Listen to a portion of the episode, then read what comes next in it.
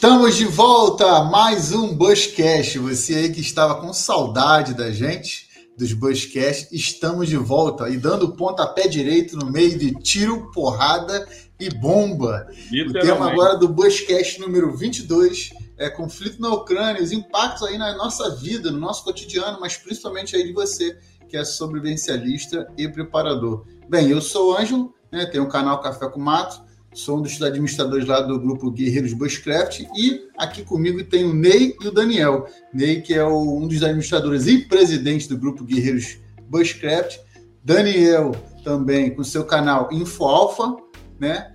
É, também um dos administradores do grupo Guerreiros. Vamos dar uns pitacos aqui e poder aí trocar uma ideia com vocês sobre esse conflito aí que está assolando o mundo, está preocupando todo mundo. Vou passar aqui a palavra aqui rapidinho para o Ney Fala, Ney, manda um salve aí pra galera aí. Fala, pessoal, boa noite. Como é que estão aí? É, rapaz, esse assunto hoje é um assunto bem atual e vai render, hein? Vai render, tem bastante coisa boa pra gente falar aí. Manda você aí, Dani. Fala aí, pessoal. Esse assunto é um assunto bem quente, bem do momento mesmo. Tem muita coisa que pode ser falada, pode ser dita. E com certeza aí a gente tem muitos é, pontos aí que a gente pode citar aí sobre os impactos. A gente vai destrinchar isso aí durante essa live. Isso aí. É isso aí, galera. É isso aí mesmo. Bem, como vocês devem estar sabendo, nas últimas semanas, né, a gente está com esse conflito aí, que a Rússia iniciou uma invasão na Ucrânia.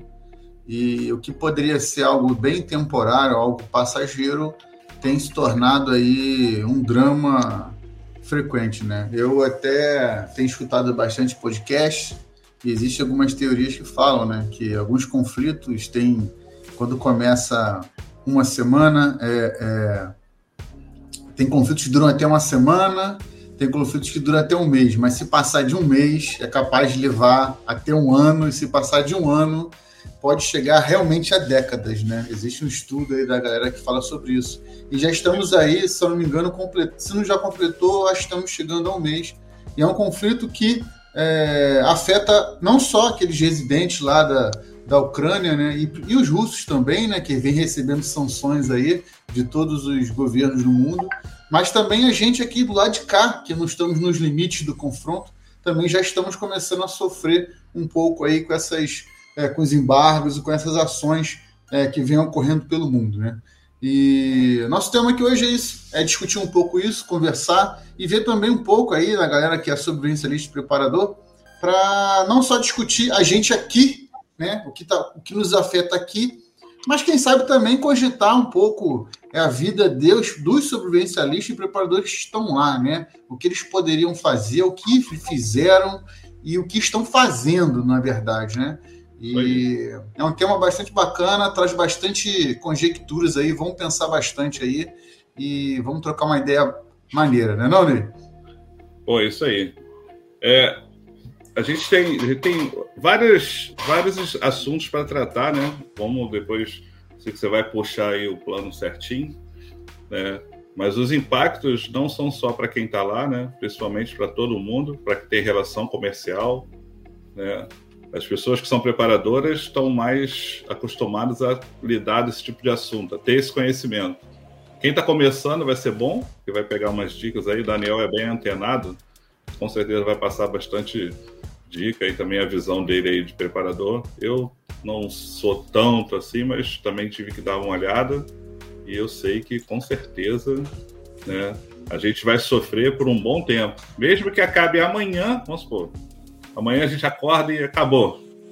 Nossa, os impactos aí vão sofrer por muito vão tempo. perdurar por muito tempo, né? Puxa, muito tempo. Relações, então, comerciais, nossa senhora. Com certeza. É, eu, eu, queria começar puxando aqui é, uma, uma. Vamos começar aqui a conversar sobre o pré, né? A pré-guerra, né? Vou, longe de nós aqui sermos especialistas em política, geopolítica, ou historiadores, ou enfim. Mas algumas coisas a gente sabe, né? A gente sabe muito bem que a Ucrânia pertencia aí à União Soviética, né? Que era a União da República da, so, dos Soviéticos, né? E, e com a queda do muro lá de Berlim, né? Com a extinção da União, é, da União Soviética, a Ucrânia se tornou com o tempo um país, né? E muitos outros também saíram dali da União Soviética. E a partir dessa história aí, de uma série de conflitos internos, né?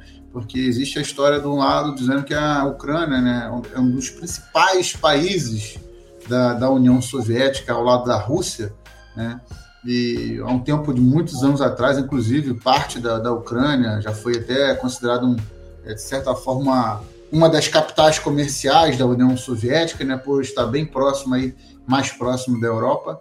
E com essa quebra aí do, do, do regime socialista, né, soviético, é, houve essa permaneceu esse sentimento aí de que na verdade a Ucrânia nunca deveria ser um país separado, mas sim pertencente à Rússia no caso. Né? Bem, pensando nisso, que a gente já começa a ter mais ou menos uma noção, e a gente debate muito sobre essa questão, a gente vê esse debate, muita questão em vários canais de sobrevivência, que é principalmente a questão de que é, você tem que entender a região que você está, né? aonde você está, para se adaptar. Então você está numa situação que você vê numa área de confronto. Por exemplo, hoje a gente vive no Brasil. O Brasil é um país que tradicionalmente é muito diplomático e evita guerras. Então, é, provavelmente um conflito desse é bem menor acontecer, em menor probabilidade, do que, por exemplo, a gente ter enfrentamento policial ou enfrentamento com crime organizado. Então, se você Sim. mora no Brasil, você tem qual é a maior certeza que você tem, né? E passando agora a, a, a brincar, vamos brincar nós três aqui com esse fato, né, do pré, de entender onde a gente está. A gente está no Brasil. Qual a, a, probabilidade vocês acham maior? Você acha maior a gente ter, é, ter um conflito militar bélico com outra nação ou ter um conflito militar interno é, com, com, é, é com quesito de criminalidade, de drogas, né? É, conflito armado interno? Eu acredito, né, gente, que a gente tenha maior essa probabilidade do conflito interno armado com, com crime. Então, essa é a nossa realidade. A realidade lá na Ucrânia é diferente. Né? A realidade lá é uma, é uma região que já sofreu uma série de, de, de, de tentativas, até, se não me engano, em 2014, houve a anexação da, da guerra da Crimeia pela própria Rússia em 2014. Olha só quantos anos tem, né? Tem oito anos aí. E já, já te, saíram de um conflito em que a Rússia anexou a Crimeia, que, para quem não sabe, pegar um mapa aí, a Crimeia é uma península na base da Ucrânia que dá acesso ao mar. Né? E esse acesso ao mar permite essa saída de escoamento de mercadoria e bens industriais. Né? E aí, qual é a realidade da galera lá? A realidade da galera é, é uma possibilidade real, porque há oito anos apenas tiveram um conflito bélico com a Rússia, de ter isso. Então a gente já parte aí desse princípio. Dani, queria ver com você o que, que você acha, né? É, partindo desse princípio do pré, de da onde estamos, né? Uma visão aí de, de, de sobrevivencialista, né? uma visão assim. A gente, o que a gente pode tirar dessa visão, tipo assim, é, aonde a gente está, né? Hum. É, o que, que a gente pode fazer observando aonde a gente está, no caso. Bem, eu vou dar a minha visão de quem está fora, de quem está aqui no Brasil, só olhando o que está acontecendo por meio de mídias, meio de postagens de pessoas que estão lá. É, a questão lá é uma questão já um histórico bem latente aí na, nessa questão de guerras e tal. Não é a mesma situação, não é o mesmo cenário que a gente vê aqui no Brasil, que a gente tem aqui, onde os conflitos, onde as crises são mais de formas civis e não tão são mais centralizadas ali em cidades, grupos, até mesmo estados.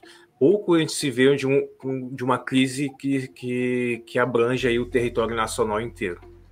A gente passou aí por uma crise aí de Covid, que foi uma, uma crise aí em âmbito mundial, não foi só aqui no Brasil, mas historicamente aqui no Brasil poucas vezes a gente teve aí é, uma, um cenário como esse, né, um cenário nacional assim, de crise. Teve bastante aí coisas, é, é crise referente ao sistema econômico, greve de caminhoneiro, entre outros, outras coisas, mas não tão latente como, tão recente como é lá o, o histórico da, da, da Ucrânia. Ucrânia. Então, na minha, na minha opinião, todos nós temos que estar preparados para tudo. E principalmente o pessoal de lá, todos os preparadores que, que tem lá são preparadores que já estão já antenados a tais, tais eventos que podem ocorrer, ocorrer lá. Se fosse botar aqui no Brasil, se a gente tivesse um país vizinho nosso que fosse constantemente ameaçasse a, o Brasil de uma invasão, os nós preparadores a gente já teria um plano de ação referente a, a esse, esse tipo de cenário, que provavelmente também deve ser o caso lá da Ucrânia. Provavelmente vários preparadores de lá devem ter aí seu um plano de um plano de ação, um plano de fuga, um plano de evasão referente a, a, a esse tipo de cenário. É bacana, Dani, bacana. Realmente, é, é, é, a galera lá, né, no caso, é, realmente deveria ter, assim, tem que ter, tem que ter consciência, né? A gente até conversa muito sobre isso, né? É, é, olha, se você já teve um, uma ação recente de guerra bélica, você tem que ter um plano, um plano de fuga, Sim. um plano para se proteger. Não, não quero sair, beleza. Mas você, o que, que você vai fazer se um conflito armado acontecer de novo, né? porque assim acontece, né? Por mais que seja, é, o que, que acontece, né? Lá a Crimeia, por exemplo, é uma região do sul lá do país. É como se a gente, é, é, a Rússia, como se a Rússia, sei lá, a, a, a, vamos dizer, os Estados Unidos, a Argentina invadiu ali o Rio Grande do Sul. Mas aí você fala, pô, estamos no Rio de Janeiro, nós aqui, nós três, né? Estamos no Rio de Janeiro, não nos afeta. Não nos afeta, não, porque na verdade diretamente afeta, porque está invadindo a nossa soberania, né? Então já começa é, é, mais ou menos por aí. Eu queria, Ney, dá a sua opinião, o que, que você acha desse sentimento que a pessoa tem que ter de alerta, né? De, de, desse perigo iminente de acontecer dentro da sua realidade, se realmente ela tem que estar alerta, que, que ela, a que sinais de repente ela tem que é, pressentir, escutar, prestar atenção e, e se preparar a, a, um possível cenário ruim, no caso. Sim. Vamos lá. É, como a gente, vamos citar, a gente está aqui, né, mas vamos falar um pouco do pessoal que está lá. Eles vivenciam isso já há muito tempo. Todos esses conflitos que já aconteceram são conflitos antigos. Quem acha que a Rússia cismou de fazer o que fez a partir agora, não. Sabe? já, é, foi... já é um, um desejo antigo já. É um desejo antigo. Eu vi até assim, vendo algumas, alguns materiais para poder comentar, né, para a gente poder bater esse papo. Cara, eu vi uma, um vídeo muito interessante de um especialista das Forças Armadas Americanas durante uma reunião. Ele chama a atenção dos integrantes da ONU para o que está acontecendo. Isso há 15 anos atrás. Ele avisa. Falou, olha, eles estão se preparando vocês estão dando espaço. Então, assim, quem está mais preparado estava vendo que isso podia acontecer, né? Mas foram deixando, não, não, não vai não, não vai fazer não. Olha, a gente está tendo boa relação. Olha, nosso vizinho. Tipo, olha, meu gás acaba, eu peço a ele. Ele me presta o gás. Ai, açúcar, eu canso de pegar. Não, cara, ele estava preparando. Então, assim, quem estava lá, que vive isso, estava preparado, estava sacando, assim, fica todo um, um, sinal, né, como se a gente tivesse aquele alerta, o preparador de lá, né, como o Daniel falou, é, os preparadores, você tem que ter consciência de que você tem que se preparar para o que você vive. Não adianta a gente aqui no Brasil ficar se preocupando, ai meu Deus, acho que eu tenho que ter minha, minha roupa de para ataque nuclear, porque não, vamos pensar na realidade, na nossa realidade. Eles lá se prepararam. Né? E você vê outro problema que eu vejo, a diferença nossa para eles, é o patriotismo. Quem, é, quem ali tem mais de 50 anos, né? até tem menos, tem até 40, mais de 40 anos, cara, vivenciou muita dor, muita dor, passou por muito perrengue o nego passou fome, passou restrição, passou frio. Então ele fala assim: não, nunca mais eu vou passar por isso, ou os meus filhos não vão passar por isso. Então eles já viviam essa tensão, né? Querendo ou não, lá todos acabaram, acabavam sendo, né, Dani? Acho que todos lá viviam no modo preparador, né? Assim, mesmo com as facilidades, né? Com essas facilidades que a gente se acostuma, acho que eles lá viviam com esse alertinho, alerta de preparador ligado, né? É o mesmo, é o mesmo esquema de quem vive em zonas de guerra, né? Tem já essa esse medo de algo acontecer, essa, esse tipo de alerta de alguma coisa acontecer. É que nem a gente aqui no, no Rio, né? Quando a gente vai andar no centro do Rio, a gente já fica meio alerta, né? É a mesma coisa que como a gente andar na nossa cidade, né? Perdi até um pouco esse sentimento aqui morando é. Então, que nem, que nem você falou aí, voltando, voltando aqui o assunto. Não adianta nós aqui do, no Brasil é, querer dar pitaco sobre preparação do pessoal de lá. A gente não vive a mesma realidade, a nossa realidade aqui é outra. A gente vive realidade de guerra, aqui a gente não vive essa realidade. Por mais é que a cidade aqui do, do Brasil, aqui do Rio de Janeiro, principalmente aqui, seja violenta, mas não chega a ser uma realidade de um confronto armado entre duas nações. Então é assim, é bem. Eu vi, já vi alguns vídeos aí de, de de canais aí querendo optar sobre preparações nesse sentido, eu sei o que eu posso fazer aqui na minha realidade, mas não sei o que é a é. realidade dele, não sei qual é o bioma dele, qual é o tipo de, de realidade econômica que eles vivem lá. Sim. A cultural também é uma coisa que pesa muito pesa em tais, deci, tais decisões. E assim, não eu acho que não vou entrar nesse assunto de, de pitaco em tipo de preparação. Posso falar muito sobre o que eu faria se fosse o meu cenário aqui no Rio de Janeiro, Sim. aqui no, no, Brasil. É, é isso aí. Gente... E, e, uma, uma, só uma, uma interpelando aqui com uma frase, a gente vai, já vai. Esse assunto é para entrar aqui para o Brasil, que é o seguinte: é, é, isso você vê, tem, tem até livro que fala isso, né? Antes de sair de casa, arrume sua cama. Né? Não tem essa, essa frase? Sim. Essa frase, na verdade, é para dar a entender o quê? Antes você vai falar dos outros, da vida dos outros, o que, que os outros deveriam fazer, deixar de fazer, arrume sua cama, ou seja, faça seu dever de casa. Né? Nada impede você ter ah, um equipamento de, de proteção nuclear, atômico, radio, radio, né, radioativo, etc. Nada impede. Seu dinheiro, dinheiro é seu, você faz o que quiser. Você pode ter até uma tara com isso. Pô, adoro, sempre quis é. ficar vestido, vendo filme e tudo mais. Só que a diferença é você. Será que isso é sua primeira necessidade de preparação?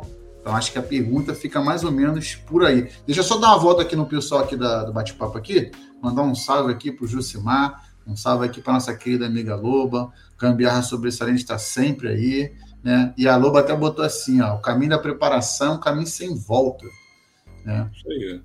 O Gambiarra Sobressalente botou aqui, ó, fui no Haiti em 2005 não e não tinha caído minha ficha que podemos passar por algo parecido. É, historicamente, Haiti é um país muito conturbado, é, de, de, muita, de muitas guerras, de muitos problemas lá, e o tamanho dele, a estrutura da sociedade dele é bem diferente da nossa. Mas nada impede a gente chegar em nenhum caminho e ter um. Né, chegar nessa, nesse, nesse, até esse nível, né? Nada impede nada. Aí ele ainda fala aqui, ó, trampei na Rússia em 2007 e os caras são pulso firme. É. é. verdade, eles são bem rigorosos, tem essa coisa do patriotismo que o Ney falou, né? Do, eles serem as pessoas bem, bem, bem rígidas. Eles são fechados, são muito é, ligados a respeito também, não que sejam que sejam racistas, mas eles se fecham muito, se protegem. Estou com um amigo meu que está trabalhando na Europa, trabalha com material de, trabalha com solda, né? E ele falou uma vez, da última vez que ele veio aqui no Brasil, eu estava perguntando a ele, ele falou, cara, vou te falar, é, você vê que é onde eu vou tomar café, tem uns grupinhos tomando café? Tem árabe, tem russo, tem francês. Os caras não se bicam, mas não é por, por maldade, não. É porque é cultural, sabe? Eles se fecham para se proteger. Não é que tá com medo de que você tá lá para tirar o emprego ou que seja, não é aquele jeito mesmo de, não, vamos fazer juntos, vamos fazer a gente. Se os caras não quiserem fazer do jeito que a gente faz, então vai fazer diferente. É, então é assim, não é por, por coisa de maldade, não. E é aquela, é, elencando aí, você me fez lembrar uma coisa, quando você falou sobre antes de sair de casa, arrume sua cama.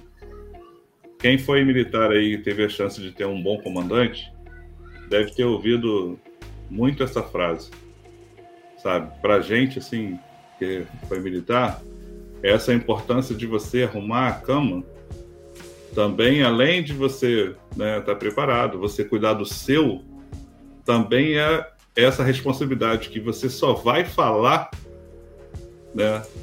do outro, da situação do outro, depois que você tiver com a sua ajeitada, a sua arrumada. Não tem como você criticar e querer opinar, né? Como o Daniel falou aí, a gente não tem como opinar e a gente tem acompanhado pessoas, nossa, tem, tô preferindo nem ver muito vídeo assim que tem gente que está opinando, sabe, certas coisas, né? E é para você ver, as coisas foram tão bem planejadas, o ataque é tão bem planejado que o ataque veio no inverno. Viu lá, as pessoas caminharam. Você viu os rapazes daqui de Niterói? São os jogadores que ficaram para trás lá por um problema lá que tiveram. Que, os caras caminharam 90 quilômetros com criança de colo. Né? Depois eu vou falar melhor sobre isso. Mas, assim, os caras saíram do hotel, os caras fugiram sem a roupa de frio. Porque ia ser, tinha que sair, era aquela hora. Sabe? Pegaram pouca roupa. Sorte que eles doaram. As pessoas da rua estavam doando, cara. Então, olha só. O povo que estava sendo invadido, que estava precisando fugir, estava indo para a rua para ajudar quem estava fugindo sem condições. Então, assim, é isso, é uma união. Se fosse aqui no Brasil, a gente não ia ter. Sabe o que a gente ia ter? Uma banca. é, alguém ia estar tá vendendo a roupa. e não lá. Não é? É, ia ter o vendedor de água, água, água, ia ter, pô. Aqui parece mesmo. É, imagina, nego caminhando 60 quilômetros ia ter barraquinha pelo caminho. Compre aqui sua água, skate sua água, carregue sua E, gente, assim, agora, dando essa introdução da guerra, né? E a gente vai sempre voltar na guerra, porque é um dos pontos dela, vamos fazer a nossa. Vamos arrumar a nossa cama, vamos fazer o nosso dever de casa, né? Trazendo um pouco para o Brasil, focando aqui no Brasil, mas aí parafraseando, usando o que está acontecendo lá, o que a gente lê lá, igual o Ney falou, da galera andando, etc, né? É, o que, que vocês acham, né? Vou, vou mandar primeiro para o Daniel, depois mando aqui para o Ney. O que, que vocês acham aí é, que mais está impactando na sua vida? Né? É, a gente sabe preço, gasolina, tem um montão de coisa. Eu queria ver de vocês dois. Vou perguntar primeiro aqui do Dani. O que, que você acha que, que com essa guerra, e depois que essa guerra veio, veio acontecer, o que, que piorou, o que está mais impactando assim na sua vida que você está sentindo, cara? Então, Ângelo, na questão de impacto aqui no Brasil, eu como preparador vejo muito é, o sistema econômico. Né? Aqui no Brasil já não é, é o supra-sumo da economia para quem vive aqui no Brasil. Então, tudo que, que ocorre lá fora reflete de, um, de algum jeito que a gente vê quando a gente vai no supermercado. A gente passou aí a pandemia de, de Covid, a gente viu os preços do, da, da cesta básica aumentando bastante, e agora com essa guerra a gente vê também os preços aí dos combustíveis aumentando.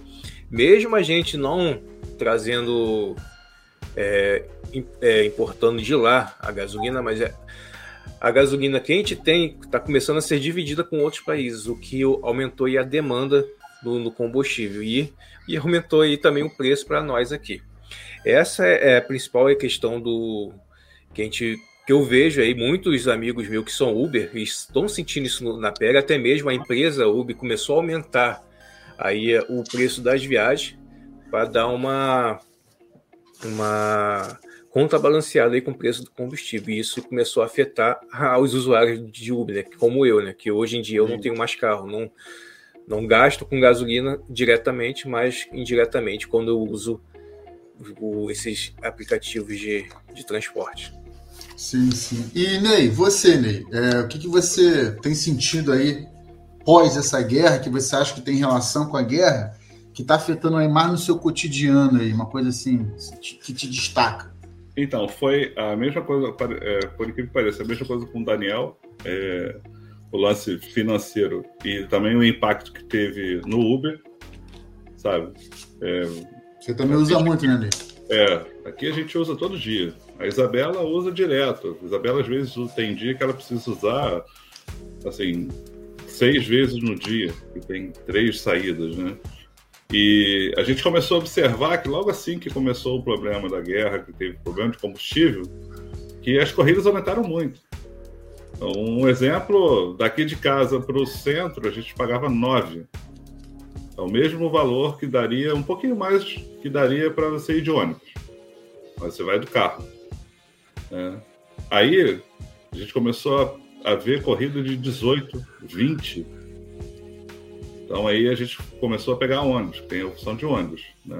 Tava tranquilo. Mas final do dia você via assim, bater 30, 35. Era muito. E eu observei, Daniel também deve ter observado, a diminuição do Uber. Sabe, gasolina aumentou, o nego que tem gás que ficou. A oferta de gente uberando. Né? Assim. Olha, eu nunca tive problema de pedir um Uber e esperar. Eu já esperei 10 minutos para achar um carro. É, esse foi o impacto. Outra coisa em mercado. Algumas coisas que eu não tinha armazenado aqui em casa, que é o grosso mais. Mas assim, aqui consome muita verdura. Além do problema que teve com as chuvas, né?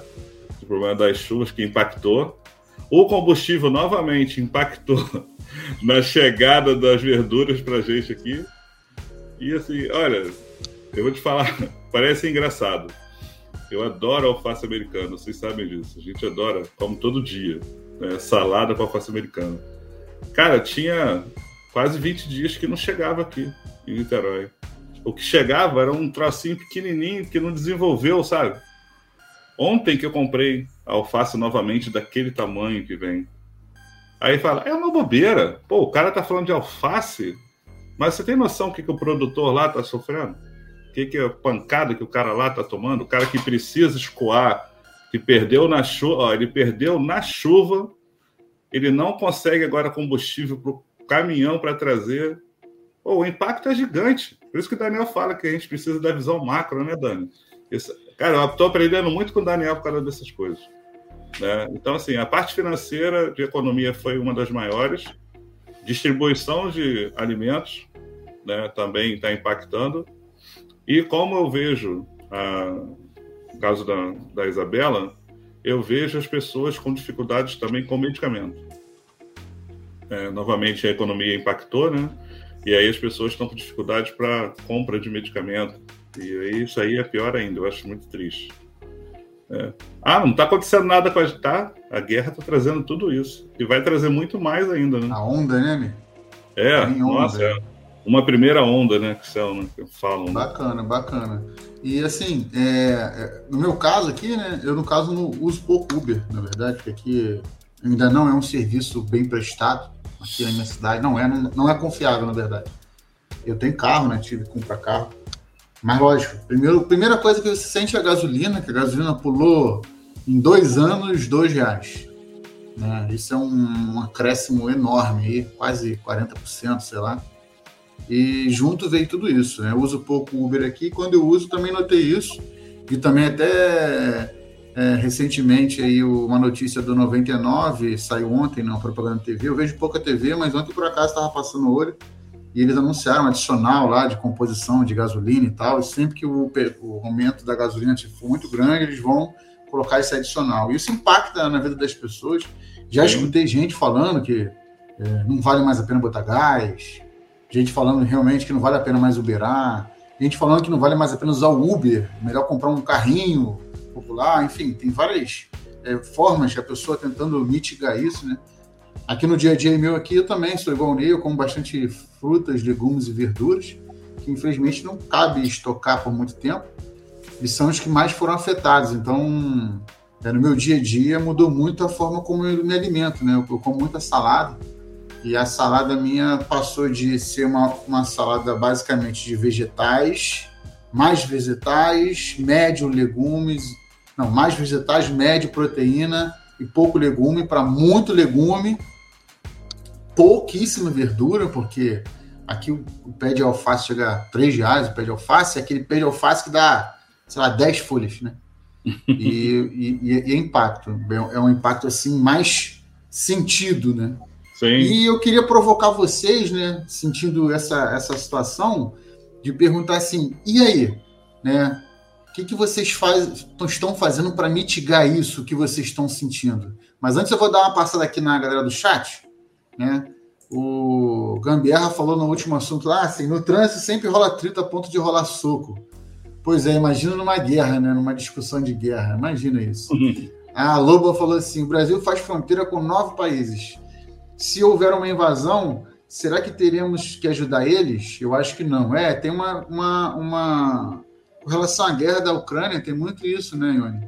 Que, é, o, que, o que ocorre muitas das vezes é que se você assina certos tratados, como foi o caso da Alemanha pós-guerra, que ela, ela é meio que acabou com o exército interno dela, basicamente lá só tem mais força policial, porque ela fez um tratado com os Estados Unidos de que ela não teria guerra, não teria um exército é, bem mais, é, um corpo de exército legal, porém, é, em troca, os Estados Unidos ia, caso precisasse, ia poder utilizar, ajudar ela numa, numa, numa guerra, né? A Ucrânia também fez isso com a Rússia, só que hoje a Rússia está aí na cola deles, ignorou, né? Para quem não lembra, historicamente falando, a Ucrânia é. É, tinha mísseis nucleares e, uma, e, tem, tem Chernobyl na Ucrânia e tudo mais. E ela fez um tratado para não proliferação e tal, em troca da Rússia deixar ela quieta e reconhecer a soberania. Coisa que, passado aí esse tempo todo aí, eles desobedeceram esse acordo. Então, é meio complicado os acordos. No final, meio que fica cada um com cada um com, a, com o seu, né? Seu. É, aí já entrando nesse assunto aqui, a Ione botou assim, ó, o preço da comida aumentou realmente, é o que nós três aqui estamos sentindo é o preço da comida, que é o que você sente. Principalmente você sente, acho que é o preço da comida, né? Você pode ter ou não ter carro, mas usar o transporte público ou Uber. Mas o que você sente, acho que mais na lata ali, é o preço da comida, porque é o que você está mais comprando frequentemente, né? O Gambiarra sobre Excelente botou aqui, ó, o impacto de dois anos na Avenida Brasil para o Rio de Janeiro. Não entendi, acho que impactou não entendi se foi impacto no sentido de que aumentou ou se houve um impacto aí de dois anos aí. Depois explica aí, ó, Gambiar. É, a Lobo os remédios controlados aumentaram bastante também. Insumos. Insumos. Os insumos aí que muitas vezes são importados. É, como a gente pode ver, por exemplo, da Ucrânia, se faz muito trigo. Né? E se a Ucrânia tá, tá com problema de transportar isso, a Rússia tem, tem o lance do fertilizante, a gente tem que comprar de algum lugar. E aumentando a demanda, né? com oferta paralisada, o preço oferta aumenta. Paralisada. Do, é regra do capitalismo aí, né? E por fim aqui o Gambiarra falou assim, os eletrodomésticos aumentaram muito. Mesmo preço, né? Os insumos aumentaram, a energia aumentou, a minha energia aqui em casa aumentou, não tem nem ar-condicionado em casa. Entendeu? O calor, lógico, né? Bota a gente ligando é. ar no máximo, ventilador no máximo, tudo bem. Mas eu também houve aquela questão da, é, da taxa da, também, do lance da, que também ferrou a gente um pouco do final do ano para cá, o lance da escassez hídrica também. Né? Não é nem bandeira vermelha, né? É. A gente criou uma, uma abaixo da vermelha, a escassez é. hídrica, né? E por fim, aqui a Lobo falando aqui, ó, que ultimamente a sala dela está sendo tabule. É isso aí, Lobo. E é isso que eu queria aproveitar esse gancho e falar aqui. Vou puxar aqui o Daniel. Dani, me fala aí, diante dessa realidade, o que você está tentando mitigar aí nessa situação de alimento, combustível, é, e outras coisas mais você pode até lembrar e citar. O que você lembra de tentar mitigar? Você que, inclusive, é preparador, né, um sobrevivencialista acima de tudo, o que você tem tentado mitigar, consertar, melhorar, deixar de usar? Então, é, a gente tenta aqui em casa, para quem conhece, acho que o Ney sabe dessa minha. Acho que até você sabe dessa minha rotina. Todo de seis em seis meses a gente para, a gente organiza todas as nossas contas, a gente vê o que a gente está gastando, é, o que a gente vê o que está entrando e o que está saindo de, de capital. E a gente tenta sempre reduzir o que der para reduzir para poder estar investindo em outras coisas, né? É, o que a gente, o que eu sempre bato no, nesse, nesse ponto, diferente de, de muitos, muitos preparadores aí, que sempre pensam em estoque de alimentos, sempre pensam em estoques de, de equipamento, bunker e outras coisas, eu sempre falo que a melhor preparação é aquela que você pode fazer enquanto as coisas não acontecem.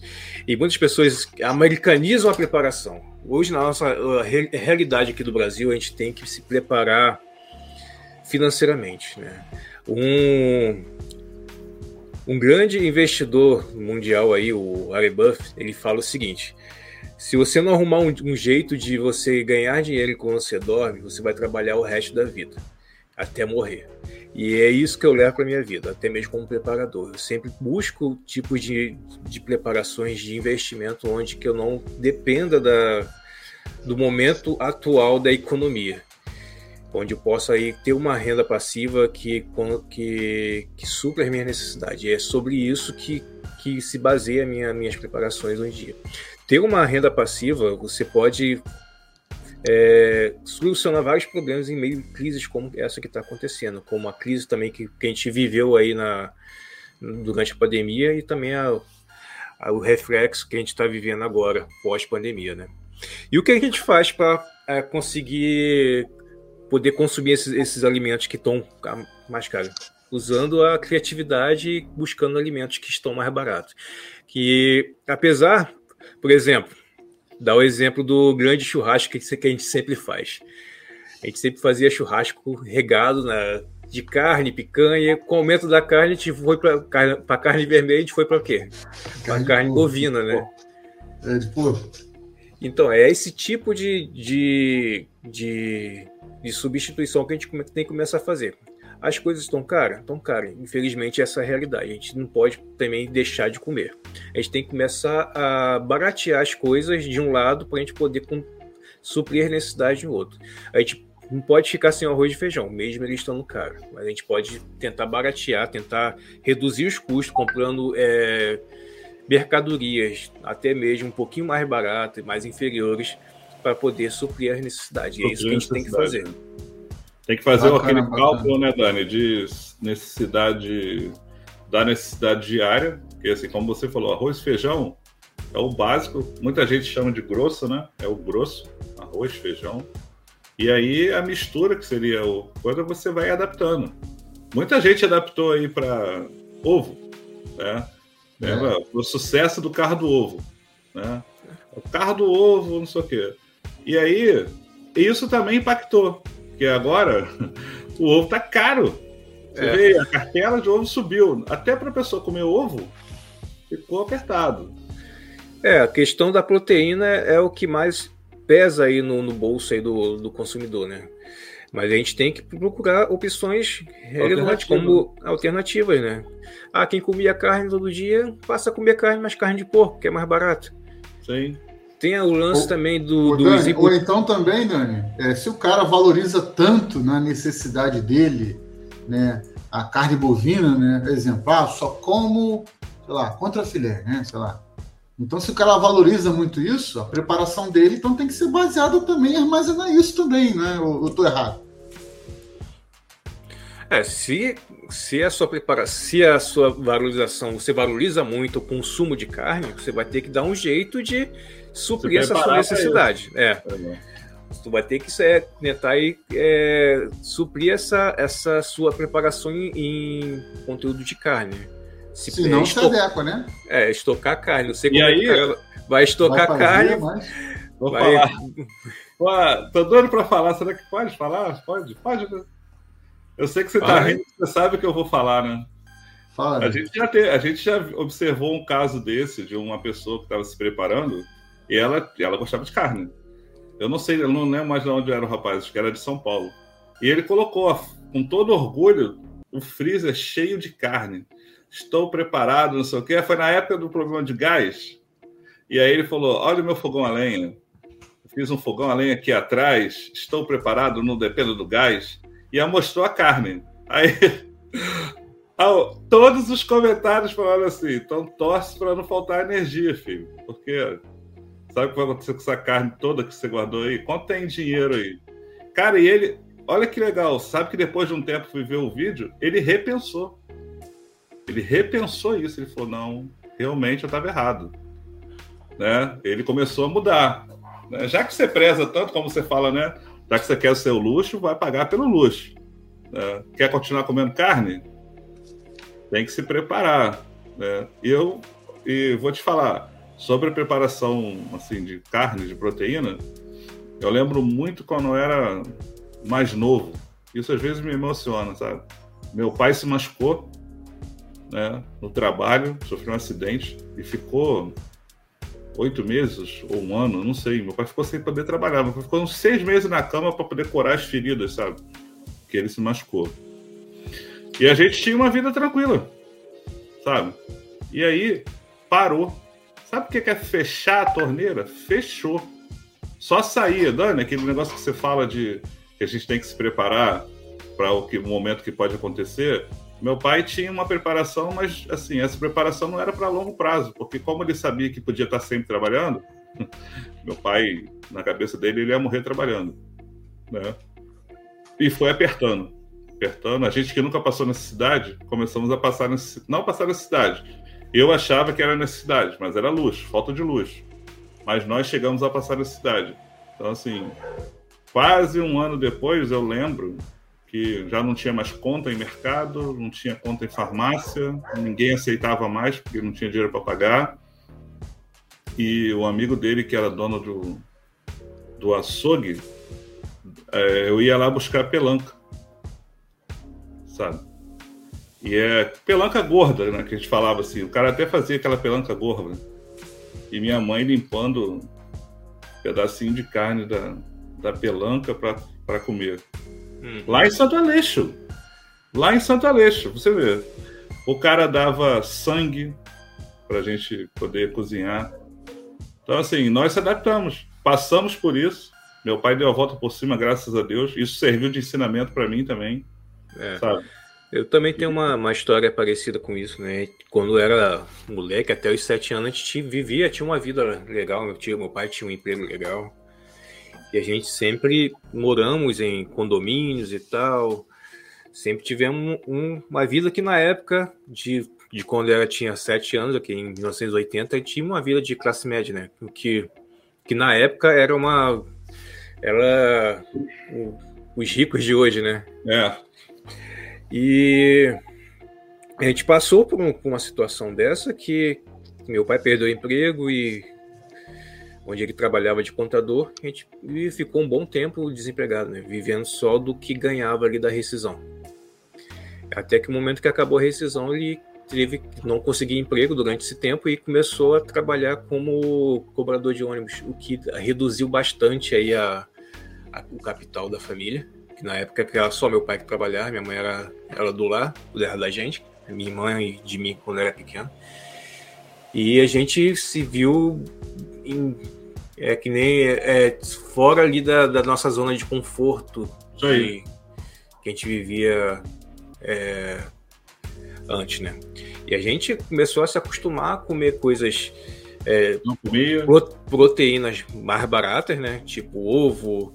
Pô, cansei de, comecei, comecei a comer, cansei de comer miúdo, pescoço, pé, aquela carcaça de galinha que o pessoal chama de canja, aquilo dali era oh. quase comum aí na, na, na, nossa casa, porque eram, são coisas baratas e são baratas até hoje, em vista do, da, das proteínas que, que a gente compra, que tiver no mercado. Tu vai numa, num, num açougue, num aviário, essa não custa nem 10 reais ou até 12, 13 reais aí o quilo desses tipos de proteína. É. E são proteínas mais viáveis para tipo de, de crise, é só que muitas pessoas têm nojo de comer é só abrir mão, né? É só abrir mão aí dessa, desse tipo de preconceito de, de estar aí consumindo esse tipo de, de, de proteína. Porque esse tipo de proteína mata a fome de muita gente, que como matou a minha fome, matou até a fome do Ney aí em épocas de crise. É só é, ter, tirar isso, esse preconceito da cabeça, né? É, é isso aí. É. O, o, o, o Ney, deixa eu só cortar aqui e vou instigar um negócio com vocês. Vou dar um, um rolê aqui no chat e vou instigar uma coisa com vocês enquanto isso. Deixar a pergunta. É, estamos começando uma, não uma super crise, mas uma, um momento de sentimento da economia, né? Vale fugir para o mato como alternativa? Né? Porque o pessoal fala, né? É, fazer bushcraft tipo mato é um método de sobrevivência.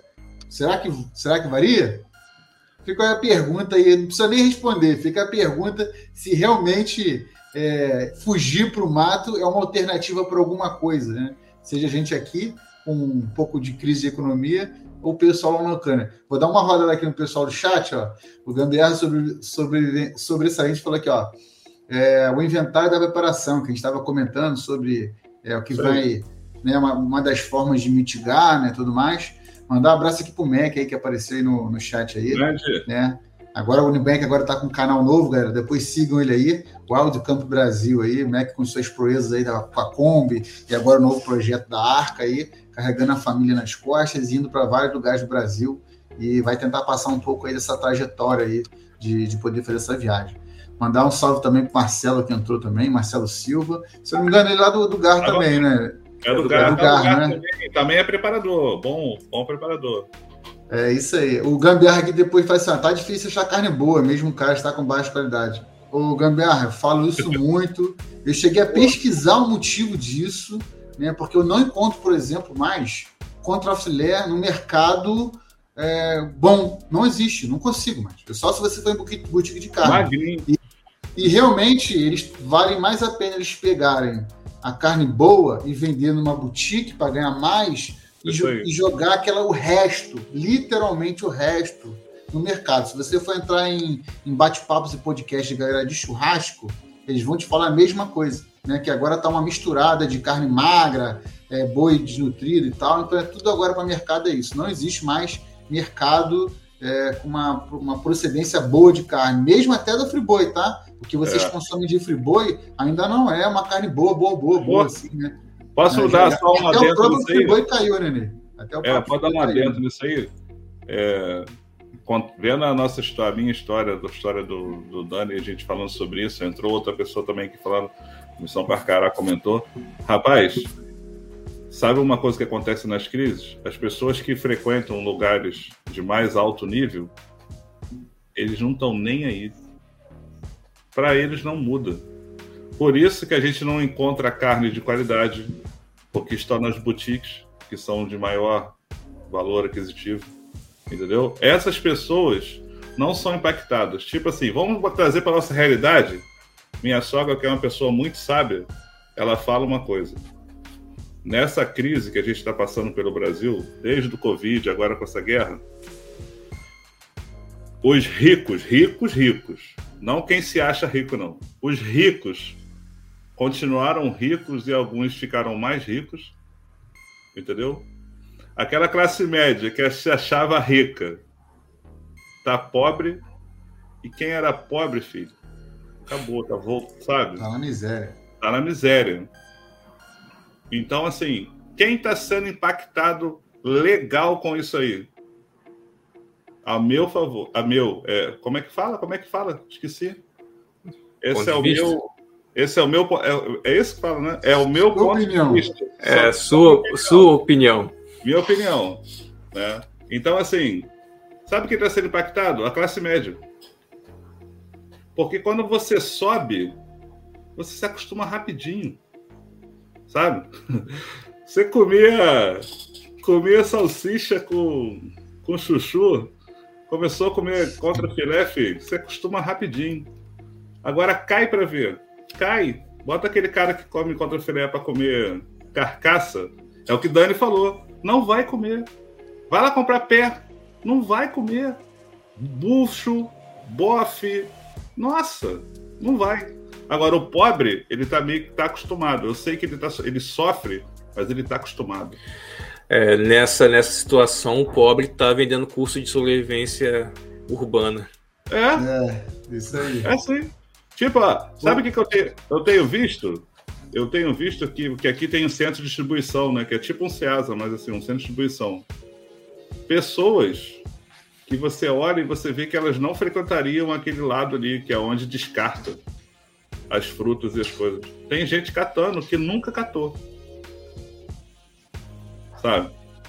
Ó, uma coisa que me dói passar no centro de, de, de Niterói de manhã cedo, quando os mercados vão abrir, antes de abrir, que o caminhão de lixo vai pegar o lixo do mercado. Tem fila para pegar o lixo do mercado. Material uhum. vencido, carne, aquilo tudo. E sabe o que, que o pessoal do mercado está fazendo? Eu nunca vi, tem 5, 6 anos que eu acompanho assim por, pelo horário que eu frequento. Eles não jogam dentro do caminhão para não contaminar com o chorume, sabe? Eles deixam a coisa ali do lado de fora. As pessoas que pegam, tem até mais gente agora pegando, eles pegam, depois colocam no coisa de novo para jogar no caminhão. O caminhão fica parado, filho, esperando.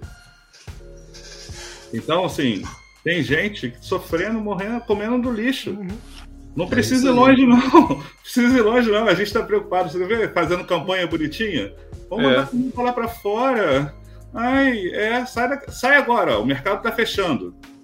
Ó, uma coisa que, que meu pai fazia muito, isso, ele se juntava com outros amigos que eram pai de família, saía do daqui de Nova Iguaçu e ia para o Ceasa para pegar é, legumes que, que não estavam próprios para ser vendido, que ia, ia para o lixo. Descartado. Pega, pegava um peixe que estava ali machucado, que não, aqueles que, peixes que estão partidos ali, que não, que não ia para venda, que iam ser jogado fora.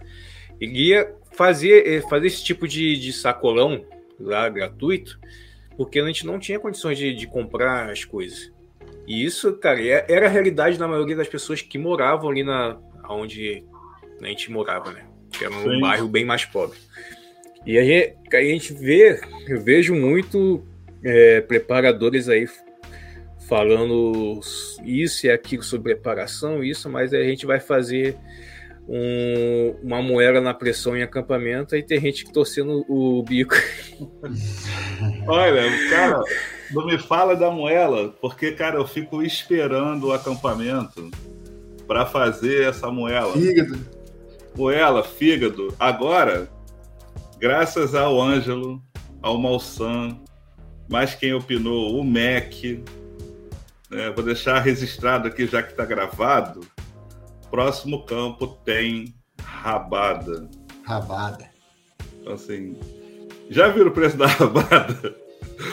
Filho, até para comer rabada. Tá, tá bravo. Aqui em Niterói, eu já vi rabada a 48 reais o quilo. É mais fácil comprar contra filé do que comprar rabada. A Ione falou essa observação aqui quando a gente falou das coisas que a gente come. Pé de pé, pescoço. Né? Eu vi hoje no mercado, pé, pescoço, aqui em Niterói. No mercado mais tranquilo, lá no centro. Tá R$ reais o quilo. Olha hoje, hoje na sua visão, você, você e Dani, que, qual, qual. Eu vou até parafrasear aqui o Mac aqui, ó. O, o Mac falando aqui, ó. A melhor forma de estocar proteína é mantê-la viva, né?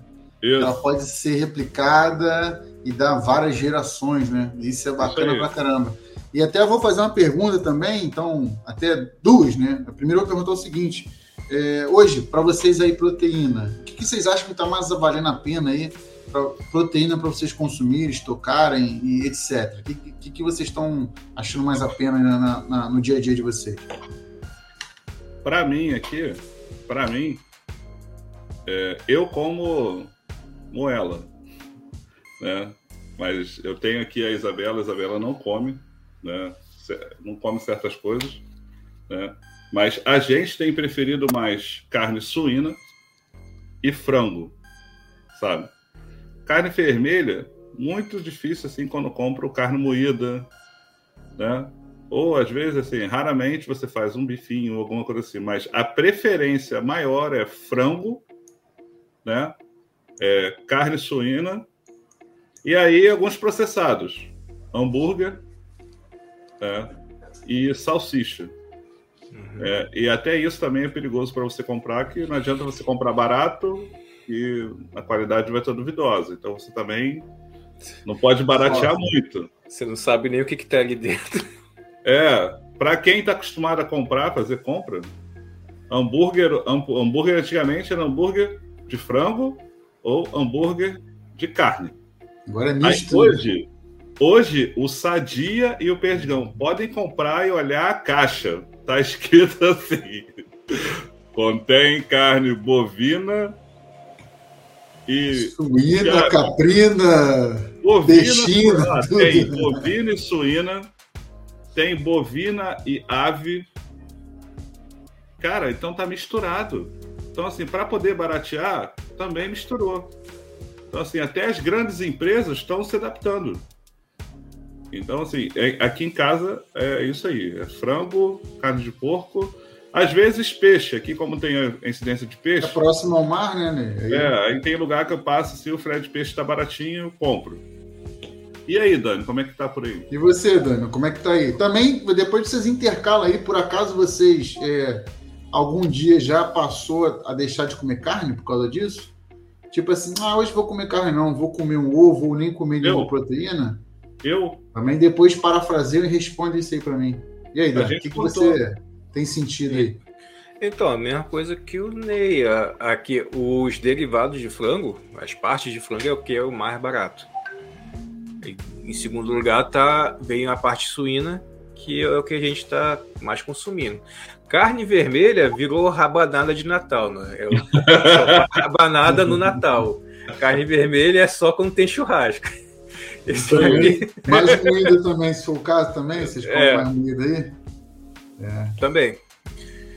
Também. E algum dia ele chegou e já, já falou assim: ah, já está começando a entrar aquela ideia. Que a ideia justamente aqui, é, eu estou provocando, gente, é, é justamente é no sentido de que a pessoa acha que você é, como é que se diz? A preparação e a sobrevivência, etc. A pessoa acha que você tem que estar com instinto e falar assim: eu acho que eu vou a partir de agora parar de comer carne, não sei o que. Você tem isso? Tem. Tem. Mas o que eu estou provocando com vocês aqui é que também tem o um sentimento, tipo assim, pô, carne tá cara, mano, acho que vou comer carne hoje não. Vocês já tem. começaram a ter um pouquinho esse tipo de mentalidade é. assim? Tipo assim, ah, de repente não vou comer mais. Porque começa você trocando as carnes. Isso Daqui aí. a pouco você come um ovo, um ovo mexido, um ovo. Eu, por exemplo, já fiz isso. Eu já comia salada e proteína. É né? Já, já, já, já, tive essa troca da mistura, que eu não tenho o grosso, né? Como diz assim. Sim. Então, já algumas vezes eu falei assim, já acho que eu vou comer três ovos cozidos é. e vou botar ali na minha, na minha quentinha pro trabalho. Vocês tiveram um pouco isso também? Hoje, assim... Foda. É... Na questão... Famoso disco voador, de repente, que às vezes também, na... né? Na questão de preparação, para quem é classe baixa, quem é pobre, não existe isso de, de escolher, existe a necessidade. É. Não adianta, ah, eu hoje eu acho que vou comer carne porque a carne tá cara. Não. Você vai comprar não, o que Sim, mas eu tô falando vocês. Vocês já comiam carne, é isso que eu quero dizer. Vocês comiam carne, provavelmente até com mais frequência. Cara, a esco... pessoas aqui. Essa, mas essa eu, eu quero dizer que, tipo assim, esse sentimento não é planejado. Ele, ele te força a você ter que se adaptar. Né? Tipo então, assim, essa, essa é uma escolha natural. Quando você olha o que você tem no bolso para gastar e olha o preço do que tem para comprar, você vai fazer uma escolha. É, acho que é todo pai de família que, que tá aí assistindo, até o Ney já é, sabe, conhece muito bem essa, essa situação. Você não, não fica. Isso assim, eu estou falando de mim agora, mas estou pensando no passado e quando eu nem uhum. era é, preparador, nem era sobrevivencialista, nem era nada, nem sabia o que, que, é, que porra era essa. Não era classificado, né? Se auto-identificava, é. mas era, né, Dani? Era. É. Mas, assim, a gente comprava o que dava para comprar. Não, não tinha essa, essa, essa questão de, ah, eu estou com um sentimento que, que, o, que hoje não vai dar para comprar. Não. É. Não, não tinha isso. Daí é no mercado, vai no mercado sabendo. Pra gente, assim, é natural. Tanto... É, a escolha era: eu vou comprar canja ou vou comprar pé. Ou vou comprar os dois. Mas assim, é. assim, era a questão, é a questão de necessidade e lógica. Não, é, não, não existe uma questão de. Para muitas pessoas não existe uma questão de escolha. É uma questão da, da necessidade. Isso aí, isso aí. Vou então, dar uma olhada aqui no, no chat aqui rapidinho. O, o, pessoal comentou aqui, ó, a Ione comentou ó, que os miúdos também, ó, pé, pescoço, carcaça, também aumentaram. Sim. Marcelo aqui comentou da, da salsicha aqui. Né? O Missão Carcará aqui nos prestigiou aqui falando, ó, boa noite, meus amigos. Satisfação em poder revê-lo. Para você também, cara. Ó, um salve, uma, uma saudade de fazer nossas lives. É, histórias muito fortes no Brasil, de muita gente esqueceu que, que existe brasileiro que sobrevive todos os dias. E é justamente por isso que eu puxei esse assunto aqui que é o, que é o cara que sobrevive no dia a dia, na verdade. Não está preparando sobreviver, ele simplesmente sobrevive, né? E falta é, a TV as crises não só superar. É isso mesmo. O Otávio botou aqui, ó. Eu nunca pude escolher comida, até hoje eu como que tem, importante é comer, né? No caso, né? Isso aí. É, a Lobo até brincou aqui, o que, que é contrafilhar? O que, que é isso, né? É, o Busquets Brasil aqui, ó, grande Rogério Falasse, botando assim, ó, você pode sobreviver relativamente bem se conhecer bem a tua região, os recursos disponíveis, mas tem outros recursos que não dependem do mato. Gasolina, por exemplo, é verdade. Que será um problema crise. na crise, né? A, a, a Ione botou aqui de novo aqui, ó. Meu contrafilé ultimamente é a hora pronobis, também um recurso aí de proteína é meio vegetal, né?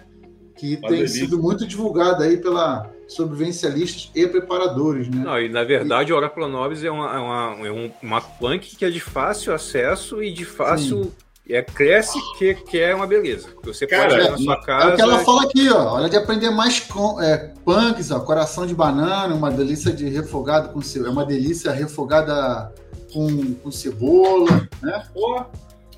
O Gambiarra até brincou aqui, ó. Tô pensando em fazer estoque de whey proteína aqui, ó. o, o Otávio aqui falando também, a galera tá animada aqui, ó. Falando aqui, ó é, um, ovos, carne moída, frango e miojo. Miojo não é proteína, não, tá? Cuidado, hein? Miojo é uma armadilha, hein? Dá pra fazer fogo com isso, dá pra, é, dá, dá pra fazer treinar. Fogo. É isca de fogo, né? Isca de fogo. O Rogério falou essa do Busquets Brasil, e obrigado pela tá compartilhando aí, ó. Atum pescado em lata é uma boa opção. Preço e longo prazo de vencimento. É umas formas. Isso aqui eu vou entrar no próxima pergunta aqui. Deixa eu só finalizar aqui com a galera aqui, ó. O Gambiarra falando que o peito de frango na faixa dos 15 reais. Sim. Verdade, tá por aí mesmo. Diz o sem osso, tá por aí, né? É. O Luciano Carcará botando aqui, só para finalizar, tem que começar com a aceitação da família introduzindo carne moída sem corte. Primeira e segunda nada. Vai para frango, carne de porco sem corte, depois galinha mesmo. Algumas das estratégias dele, ó. E Isso por aí. fim, aqui a Loba falando, aqui em casa eu compro tocinho, o terrestre virou mistura e a banho usamos no lugar do óleo faz muito tempo. Que inclusive o óleo subiu. Oi? Eu tenho feito muito isso. Pois é, inclusive o óleo aqui tem subido muito, assim, né? E óleo é uma das coisas que a gente mais guarda também, questão de preparação, né? Eu queria é. fazer a pergunta aí para os dois, nós, principalmente para o Dani, que provavelmente deva ter uma preparação, não sei, um pouco mais aprimorada. Dani, tu, tu e, e, no meio dessa pequena crise aí que a gente está tendo, nessa, nesse momento aí ruim de, advindo do conflito da Ucrânia, você já chegou a ter que falar assim, pô, vou ter que começar a botar a mão aqui nas minhas preparações, principalmente aí de comida, de repente, o caso. Já, já, tá, já chegou nesse nível, graças a Deus está dando ainda para se manter ainda. Como é que você está? E também, Ney, depois, de repente, aí intervém, também fala um pouco aí também. Então, Ângelo, eu já venho de uma preparação mais. É, com base maior, né? No, eu tenho minhas preparações, claro, de estoque, porém ainda não, não usei. Aqui em casa a gente usa dois, tipos é, dois tipos de preparação: a preparação que está guardada e a preparação que está na dispensa. Né? A gente tem, usa duas Um relativo estoque aí, né? Isso, duas dispensas. Quando acaba uma, a gente, a gente repõe com a dispensa que já está guardada e a gente só repõe ela depois a, a que foi usada. A gente está sempre com duas dispensas para ser usada e sempre tem mais guardado. E além também de ter é, economicamente preparações aí a, a, longo, médio e curto prazo, como renda passiva. Então, assim, Mas aí você já sentiu, você já sentiu que você é, é isso que eu quero. O momento agora, você, você já que está começando a falar assim, cara, é, por exemplo, você tem duas dispensas, né? Uma acaba com uma, quando acabar vai a outra, e a outra preenche, imagina, né? Faz essa, essa jogada aí. Você hoje ainda está dando para se manter ou você está sentindo que está cada vez mais difícil manter aquela segunda dispensa ali que você falou, ou de repente reduzir ela para ir se adaptando? Como é que tá? Ou seja, está Tivemos... tá mexendo com as suas preparações, o momento está mexendo com as suas preparações, permitindo que você tem que se adaptar ou então utilizar elas? Então, o princípio da, da minha preparação que eu uso é poder ter tempo para avaliar as coisas, né? E hoje em dia a gente vê tá muitas coisas caras e eu já comecei a sentir uh, esse preço. Então a gente começou a se adaptar. Como eu falei, a gente conversou antes sobre a estratégia de comprar coisas mais baratas, que são mais supérfluas, para a gente conseguir manter as coisas que são básicas, né? como arroz e feijão, no caso e até mesmo o óleo que está tão absurdo. Então a gente começou a fazer esses tipos de, de procedimento, além também de começar a organizar nossa fonte, nossa, nossa economia dentro de casa, economia residencial, para poder conseguir manter esse tipo de padrão de estoque. e conseguir sempre estar sempre normalizado. Se não, se a gente não tivesse esse tipo de controle econômico, controle também de estoque, a gente estaria numa passando já algum, já sentindo já é, o, é, essa demanda das coisas, né? Se não tivesse esse controle, tivesse esse controle, a água tava batendo no, no joelho já, né? Você já está sentindo. Exatamente. É, pessoal, vocês têm que pensar no seguinte: não existe estabilidade financeira aqui no Brasil, nos Estados Unidos, na Europa, aonde quer que for, não existe é, estabilidade financeira. Se você achar que está numa situação financeira estável, você não está, você está caindo. Tá. Se você não estiver subindo, se não estiver mantendo sempre à frente, é porque você está caindo. Você nunca fica parado em um lugar. Então vocês têm que sempre se manter é, é, acima da correnteza, para você nunca sentir água batendo no, na, na bunda. Entendeu? Até porque você tem algum tipo de renda, né, Dani? A gente que mexe muito com, investimentos, essas coisas assim, acaba que a inflação vem comendo solto também, né? Pô. Você ganhando mil reais hoje e daqui a cinco anos continuando ganhar mil reais, na verdade você daqui a cinco anos não ganha mil reais. Você é, ganha mil reais menos a inflação, né? E, e uma coisa que, que a pessoa não vê, ah, o a, a carne aumentou, tudo aumentou, mas o salário também não aumentou continua é. a mesma coisa. Então, tu vê aqui o que a inflação, hum. bota aí de 2019 para cá, é, o que você ganha em 2019, que é a mesma coisa praticamente que você ganha hoje, já não, não faz nada no, no supermercado. É, de 2019 para cá foi um salto muito grande. Então, essa, inclusive, muito é uma grande. pergunta. Eu até mais eu quero chamar o Ney. Fala um pouco aí da sua questão. De, você já com certeza, não vou nem dizer nível de preparação. A gente, a gente fala aqui de termos né, de preparação, mas na verdade ah, é. É, todo mundo tem seu estoque, né? né? Se você Sim. consome muito óleo, você não vai comprar um óleo só, não é, é isso? Mas, então você comprar mais de um. Quanto é que você gasta por semana? 3 litros de óleo? Coitado do colesterol, né? Mas não, se você gasta, você tem que ter pelo menos isso aí, o, do, o dobro, né? Sim. E você tem sentido isso? Você tem que se adaptar aí nessa, nessa sua preparação, entre aspas, no seu estoque pessoal de, de comida, de, de tudo? É, é, isso aí é bem interessante, né? É, a Isabela ela não é ligada muito nesse tipo de coisa. Ela começou a prestar mais atenção, de tanto a gente vai explicando, que, como todos falam, né? Você tem que colocar a família para ir vendo como funcionam as coisas em preparação. E aí, assim, aqui, como a gente seguiu, parecido com você também, a gente começou a seguir um, um nível de alimentação diferente, Assim, tipo assim, aqui em casa não, a gente não tem mais arroz, sabe? Eu que fico louco porque eu sinto falta de arroz, aí eu compro um arroz, eu tenho um arroz para fazer, porque na quinta-feira eu faço arroz escondido, mas ela sabe, né? Eu como o escondido que ela deixa. É, aí assim, feijão a gente sempre tem. Então, assim, eu tenho um estoque, não é muito grande, mas tem. Desse grosso, para emergência, porque pode precisar. Né? Então, não é tão grande, né? não é uma. Oh, como ele é preparado. Eu comecei a fazer mais ou menos o que o Dani faz. Eu, ele me falou, Ney, roda, roda para você manter, né, para você ter controle, para você não perder, que se você ficar consumindo, daqui a pouco acaba. Né? E assim, sabe uma coisa que me chamou muita atenção? Foi um dia estar no mercado e você vê a Isabela reconhecendo a essa necessidade, a essa importância de você estar preparado, sabe? Ela viu assim, olhou assim, falou: caramba, a gente podia ter mais isso aqui, aqui, aqui tá valendo a pena, né? Então assim, olha que legal. Aí de tanto ela ver, a gente falar, ela já começou a ter essa visão. Então eu considerei ela como as outras pessoas que não têm acesso a nada, que de repente começaram a pensar. E aquela hora que o Daniel estava falando sobre as observações, eu, quando vou, vou no mercado grande, antigamente você via as pessoas assim, chega lá e pega, pega, pega, não sei o quê. Né? Gente, quem viveu, Daniel viveu, essa, lembra aquela época da maquininha, né? Do terror das maquininhas de subir o preço. Você ia, numa hora o cara botava um real, você passava, o cara tava botando a dois, a super inflação. Hoje eu comecei a ver as pessoas dos mercados um, novamente com lista de compra, tinha tempo que as pessoas não usavam. Dois, calculadora e caneta, que via tempo que nego não usava.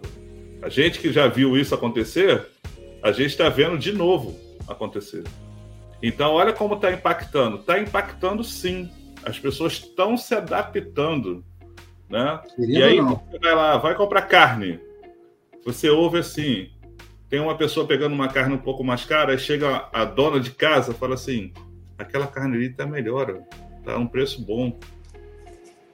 E aí, beleza, obrigado, sabe? A pessoa indo para outra. É, é, não tem aquele luxo, é a opção. Você vai levar aquele que está mais em conta, as pessoas estão calculando, né? Então, assim, aqui a nossa preparação, a minha, a minha preparação ela é pequena, né? Mas está cada vez melhorando mais, né? A consciência de preparação melhorou, porque a Isabela agora também tem a consciência de achar, pô, legal o que a gente faz, isso aqui. É, uma particularidade, sabe, com legume que a gente gosta tanto, Isabela gosta muito de brócolis, brócolis, é, couve-flor, e essas coisas foram ficando escassas, eu comecei a fazer conserva. Sabe? Então, assim, eu tenho um monte de conserva. Sou, eu sou um maluco, maluco do pote, sabe? Cara, eu adoro potinho de palmito, né? Cara, tem um monte cheio de conserva. Cara, e é muito legal, porque você vai ver. Hoje eu fui ver a couve-flor. A uma couve-flor tá 12 reais. Pequenininho. 12. Eu paguei, quando fiz a conserva, 3 reais. Então, pô, é uma forma de estoque, assim, né? A gente está sempre rodando, eu estou consumindo. Serve de ensinamento, eu estou aprendendo como, como manter isso conservado. Estocar, né? É, então assim, isso tá, para mim, cara, eu estou botando em prática. Não é tão impactante, mas isso é interessante você aprender. Né? É isso aí. Não consigo, não consigo ainda fazer com carne, não tive coragem. Eu estou acompanhando pessoas que fazem com carne. Para armazenar, né? É, que faz aquela o, carne o, no. O, o Ney, pote. até vou parafrasear aqui, eu já falei isso já em outras lives já, né? Eu acho que a gente, para mim, um limite que você que a água vai bater na bunda da, da, classe média brasileira, do cidadão brasileiro, é quando a gente começar a usar o freezer. Já, já falei isso várias vezes. Isso aí. Que a galera vai começar e falar assim: caraca, preciso estocar certos alimentos e que, que só dá para estocar em freezer, que não é só proteína, tem outros alimentos também que você consegue estocar.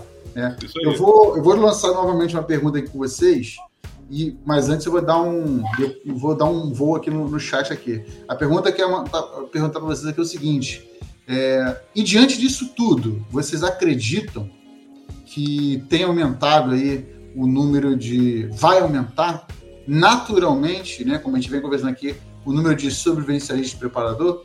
Vou deixar aqui, daqui a pouco volto com vocês aqui. Vou, vou falar com o pessoal do chat aqui rapidinho. É, a Loba aqui falou que assim, ó. A única coisa que eu usei das preparações foi o pó de café, porque o pó de café aumentou muito, aprendi a gostar de café instantâneo. Loba, vou falar uma coisa com você. Também a única coisa que eu gastei das minhas preparações foi meus pó de café. Ninguém vê fazendo. Uns 10 né? quilos de pó de café guardado. E foi as coisas que eu comecei a usar, até por questão de estragar da rotatividade, mas é que eu não cheguei a repor ainda. Que realmente pó de café saiu de 8, 10 reais para 15, 20 reais, fácil. Assim. Pô, é, um pulo de, de 100%, né? O Marcelo Silva falou aqui, ó. Aqui é três dispensa, mais proteína animal nenhuma. É justamente isso que eu falo. Chega um momento que a galera vai começar a apelar para freezer e outras coisas, mas realmente estocar é, proteína, principalmente Oi. animal, né? É meio complicado, né? Isso aí. O, aí ele complementou aqui, ó, mas pensando bem, pode ser armazenado carne, peixe no sal. Também tem essa opção. Alguns não gostam, né?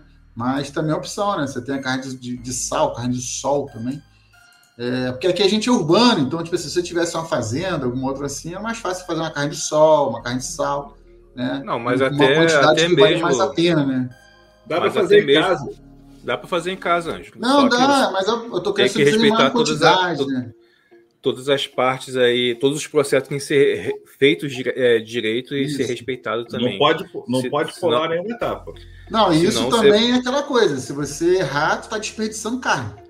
Senão Já você pode perder todo, tudo que você tem ali. Mas assim, é um é. processo não tão complicado que pode ser feito aí na, em residência. Até em mesmo residência. se o Ney quiser fazer na casa dele, também é. pode ter como é fazer. É isso aí. Ah, Isabela. Aí só voltando aqui, ó, rapidinho. Já vou voltar com vocês aí. Uma coisa agora para fazer o controle de lista, que o Carcará tá falando aqui, ó.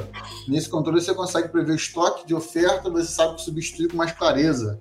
Tá difícil ganhar mais e quase possível reduzir gastos. Realmente. Eu ia até fazer uma outra pergunta que já foi respondida, que é se aumentou, é. aumentar a renda aí da galera. Eu acredito é, que não. É, até falar um pouquinho sobre esse comentário do, do, do Matheus.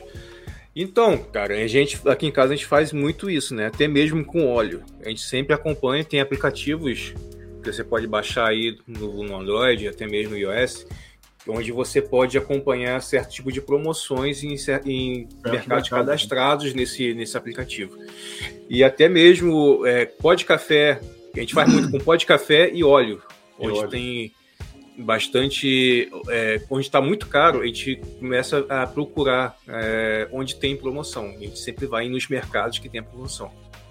É isso aí. É, é, é, eu aqui também em casa, a gente, na verdade, aqui, né, como a gente trabalha próximo ao mercado, então a gente só vai no mercado quando tem promoção. Aqui em casa a gente já tem isso. Acorda de manhã, toma café e abre todos os Instagrams de mercado aqui próximo aqui e fala: opa, hoje eu vou comprar sabão, hoje eu vou comprar óleo, não sei o quê. E a gente só compra nesses dias só, que é mais ou menos o caminho. Dando aqui rapidinho, já vou, já vou voltar com vocês aqui, ó, gente.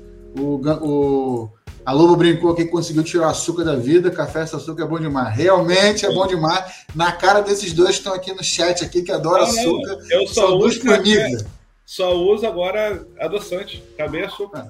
Tem mais açúcar. Eu? Ai, prefiro, prefiro matar usando açúcar, mas tudo bem. Eu gosto muito de café com açúcar. Aí então, por então tá isso. Tá bom, defendeu o terreno. Quando, isso mesmo. Quando eu Vou eu boto açúcar mesmo. Vou morrer no mesmo, na, no mesma data, na mesma idade que vocês, então. É, o time, é o time do, do café com açúcar. O Rovani botou aqui ó, uma coisa muito interessante. Um amigo um dia me falou que a nossa vida é um ciclo de 40 anos. Tudo se repete 40, 40 anos. Lista, calculadora, liberdade, discussões. E até o Otávio concordou aqui. Pô, mandou também, bem, também. Mandou bem. Oi?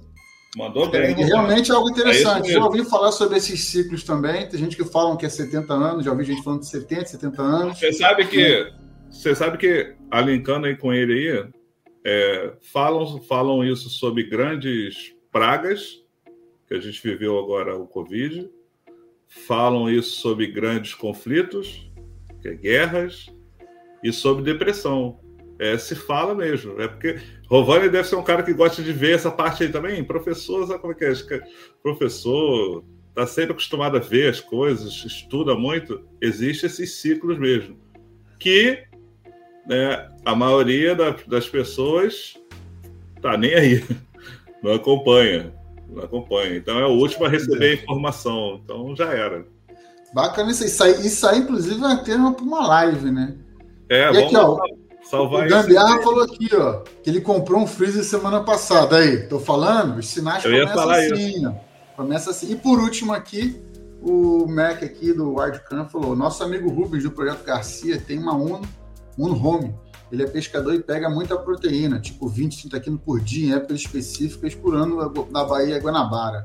Pescar se retira do mar por um preço muito justo. Realmente, quem é tem acesso, facilidade e sabe pescar, porque eu nem kit de pesca tem, é, sabe pescar, ele consegue aí, é, é, consegue fazer isso aí. Por último aqui, o Rovani botou aqui, ó, profissional de humanas, sempre antenado. Aí, viu? É isso aí, o cara da humanas aí tá sempre antenado nessas situações aí. E agora, gente, deixa eu voltar à pergunta então, né? É, o que, que vocês acham aí? Vocês acham, e comecem quem quiser, é, sobre esse tema. Você acha que essa crise iminente, essa não, talvez não crise, mas dificuldade na economia, esses impactos aí que a Rússia e outras coisas estão estão ocorrendo aí, vai fazer com, de, com que de repente, de repente aumente naturalmente, ou até não, né, também meio forçado, que enfim, forçado, o número de preparadores sobrevivencialistas, etc., no Brasil. O que, que vocês acham? O que, que vocês ah, acham? Dani, posso, manda posso você responder. Dani já deu aquele rezadinho de lado. Então, Ângelo, é. No o Ney já falou ali que a esposa está começando a um olhar diferente. Vou falar depois da minha também.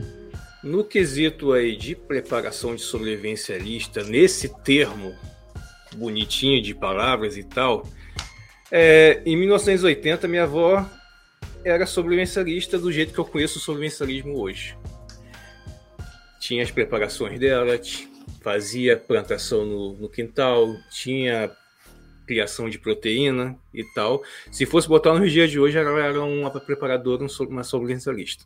Hoje em dia temos há muitos adeptos aí crescendo, não do sobrevivencialismo propriamente dito, mas na necessidade de, de se preparar mais, né? Tanto financeiramente como é, psicologicamente, uma preparação familiar também que fazem parte do, do conceito sobrevivencialista, mas muitas pessoas, a maioria delas, fazem isso no meio que sem conhecer esse termo.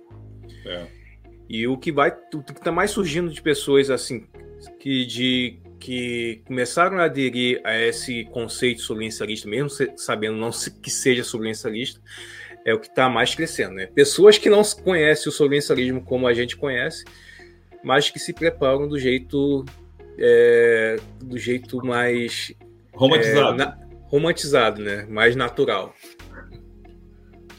E você, Nick, o que, que, você acha? Já, você já começou, já, já, já começou a história aí que você comentou, né, da Sim. Isabela, que naturalmente já começou a despertar esse olhar, um olhar, mas um olhar mais curioso, um olhar mais, né, não técnico, vamos botar Isso. da forma, é, sobre essa questão de se preparar, precaver. É, quando quando a gente fala sobre preparação, como o Dani falou, né? Sobrevivencialista e preparador, né? Não vou falar raiz, mas aquele que é coerente, que sabe o que está fazendo. Né? Quem está pensando em começar né, a se preparar, não adianta, filho. já era. Agora é tarde. Porque agora está tudo caro.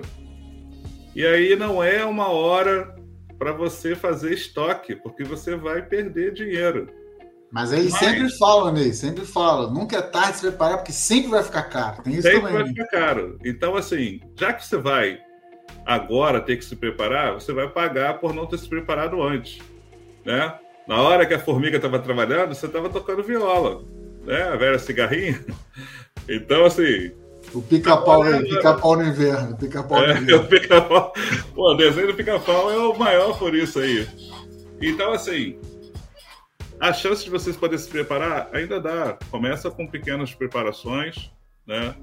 Muda o pensamento, usa lista para fazer compras, verifique encarte. Sabe o que eu notei? Dani, não sei se por aí acabou. Aqui em Niterói, a maioria dos mercados tem encarte e assim, é uma guerra de encarte. Traga o encarte do outro mercado, se tiver mais barato, cobrimos a oferta. Não tem mais. Tem, tem. Aqui ainda tem. Aqui parou. Tipo assim, você vem com o encarte do outro, o dono do mercado fala assim: vai lá e compra no outro, pô. Pô, tu foi lá, foi lá, o açúcar tá, vamos supor, 3 reais. Aí tu vem aqui, caminha nesse sol, o meu tá 5 e quer que eu faça 3? Toma, toma, toma aqui 10 reais e traz um pra mim. Vai lá e compra que eu vou vender aqui. Então, assim. Pô, sabe? Então, assim, cara, eu tenho observado que os, os mercados que, esse, que tinham esse esquema de encarte não tem mais.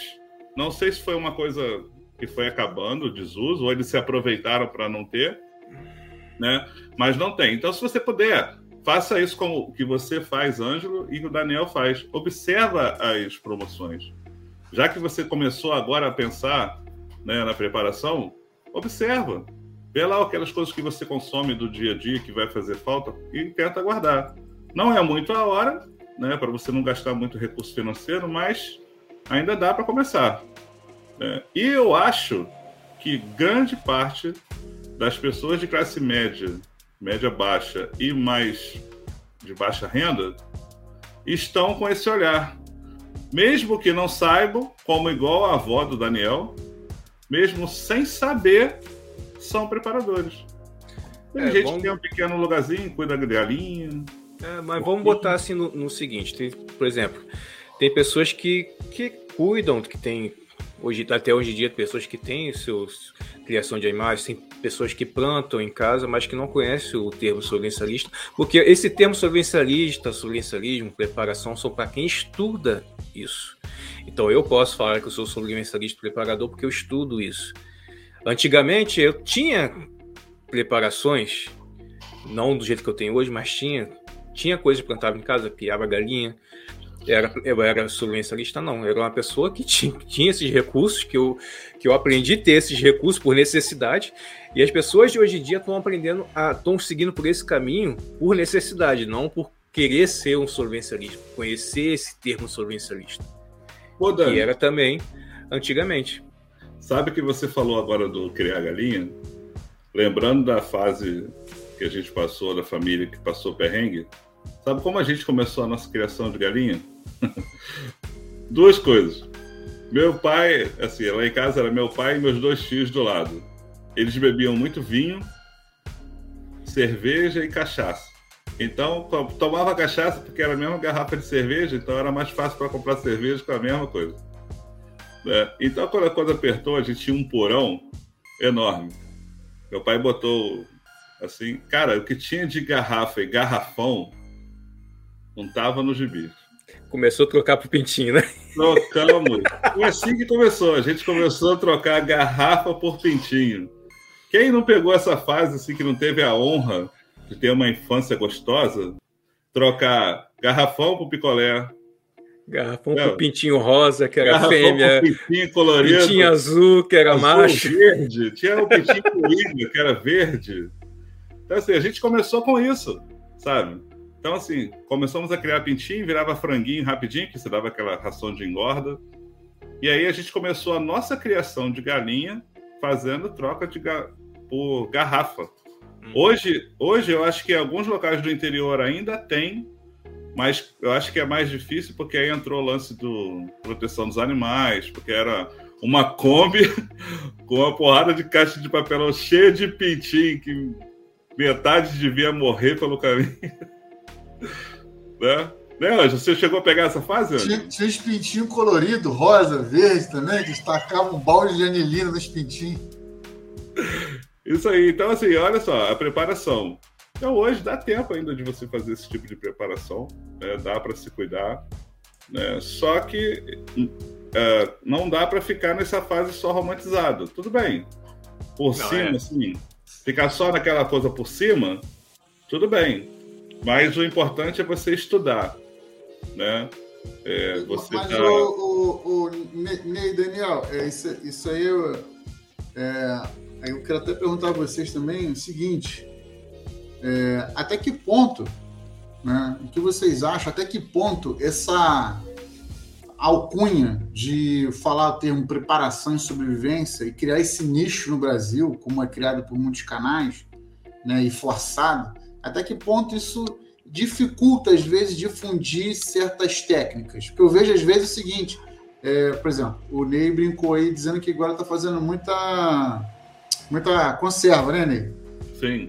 Você chega, se você pesquisar hoje no, no, no YouTube como fazer conserva de, sei lá, vegetais, né? Sim. Eu tenho aqui em casa conserva de berinjela, de pasta de berinjela, uma forma de conservar a berinjela em forma de pasta.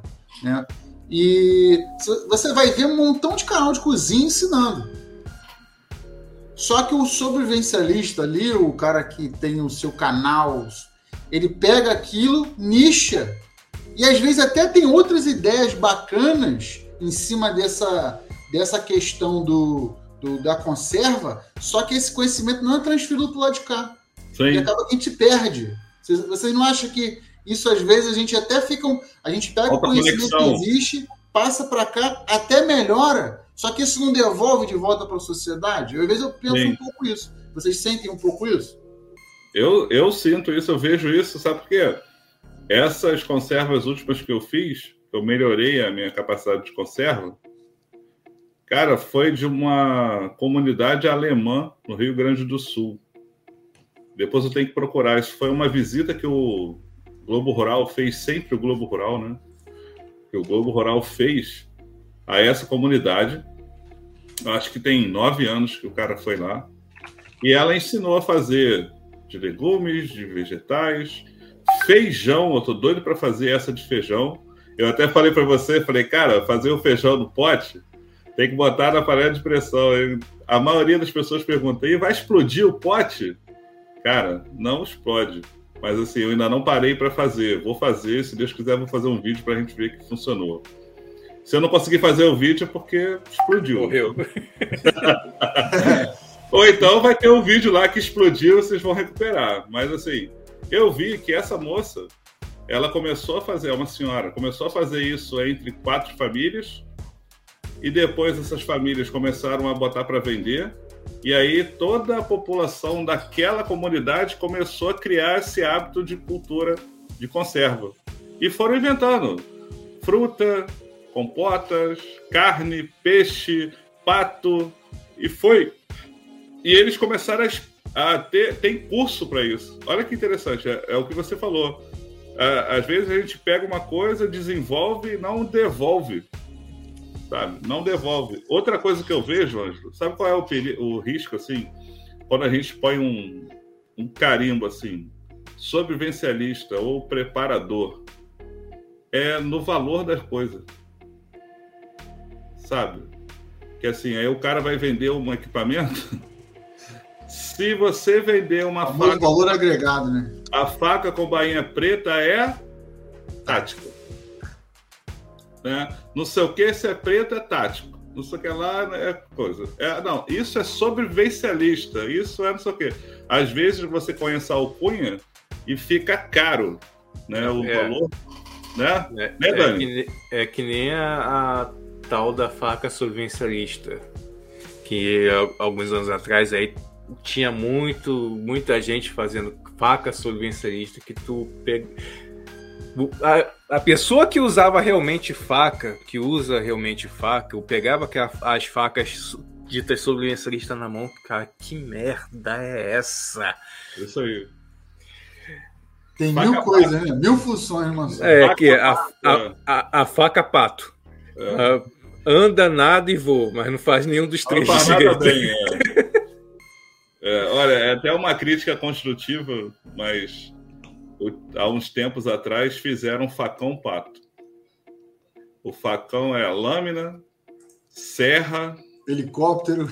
É, aí tem um cabo que você bota uma bateria para botar a corrente de motosserra. Não, assim, não, só faltava isso. Um cabo, e aí o cara botou um furo na ponta que parafusa um cabo para ajudar a serrar. Eu já estava vendo. Assim, né? É isso aí mesmo. Não, é segurar o cabo e segurar o outro para fazer assim. Eu já estava vendo a mão fugir, o braço cortar no facão, porque a lâmina fica para cima. É. E assim, é, é umas invenções que assim, é o mais do mesmo, sabe? Tipo, hoje eu falei isso com Isabela. Tramontina é igual a Bombril. Quando você fala Tramontina, todo mundo lembra do facão. Existe melhoria no facão Tramontina? Existe. Porque você quis. Mas fala assim: eu cortei a ponta, eu fiz um desbaste biflex ou transex, sei lá que tem que falar o tipo. Transexual. é, mas assim, o facão ele foi desenvolvido há 150 anos atrás e é o mesmo. Se você for lá na tribo do Xingu afastada, na, bainha, no, na cintura dos caras vai ter um facão Tramontina. Não vai ter um facão Highlander. De 600 reais. Não, não vai ter. Então, assim, a, às vezes criar uma alcunha assim, isto é sobrevivencialismo, entendeu? Tipo é. uma esse, que teve aí de esse tipo termo. de rótulo, né, acho que a gente até estava conversando recentemente sobre isso, sobre esse, esse lance de rótulo, de rotular as coisas, de ser sobrevivencialista, de ser mateiro, de ser bushcraft, é, de ser isso, de ser aquilo, é que as pessoas começaram a, a romantizar muito esse, esse, esses rótulos, né? De, de botar até mesmo é, em perfil, ah, não sei o que, mateiro, é não sei o que, bushcraft, ah, subvencialista, é... é... Instrutor. Instrutor, é... comandante, comandante, comandante é, chefe. É isso aí. E hoje em dia, cara, mesmo com você pode ter o rótulo que quiser, mas se você fizer a mesma coisa que era feito há, há 20 anos atrás, 40 anos atrás, sem rótulo, tu vai só um besta com rótulo. É. É só a mesma coisa. Então, assim, quando a pessoa alcunha assim, não, vamos, vamos fazer. Somos sobrevivencialistas e somos preparadores. O ideal para que você se enquadre nesse tipo de, de função é que você esteja realmente preparado, que você tenha estudado, tem não sei o quê. Então é importante começar e depois aprofundar como qualquer outra coisa. A gente gosta de acampar, a gente foi galgando para chegar no nível. A gente começou com barraca, começou não sei o quê, aí parte para rede, daqui a pouco tu tá no bivac, daqui a pouco tá levando pouco coisa, e assim vai. Sobrevivencialista é a mesma coisa. É, deixar até um, um recado um, pro pessoal que quer, que, que é que é sobrevivencialista, que estuda sobrevivencialista, até mesmo as pessoas que querem ser sobrevivencialistas, estudem sobre isso. É, não fique só no, nos vídeos dos canais aí grandes que falam que é, são preparadores e sobrevivencialistas que, que ensinam muito, muitas coisas até mesmo é, bobagem, né?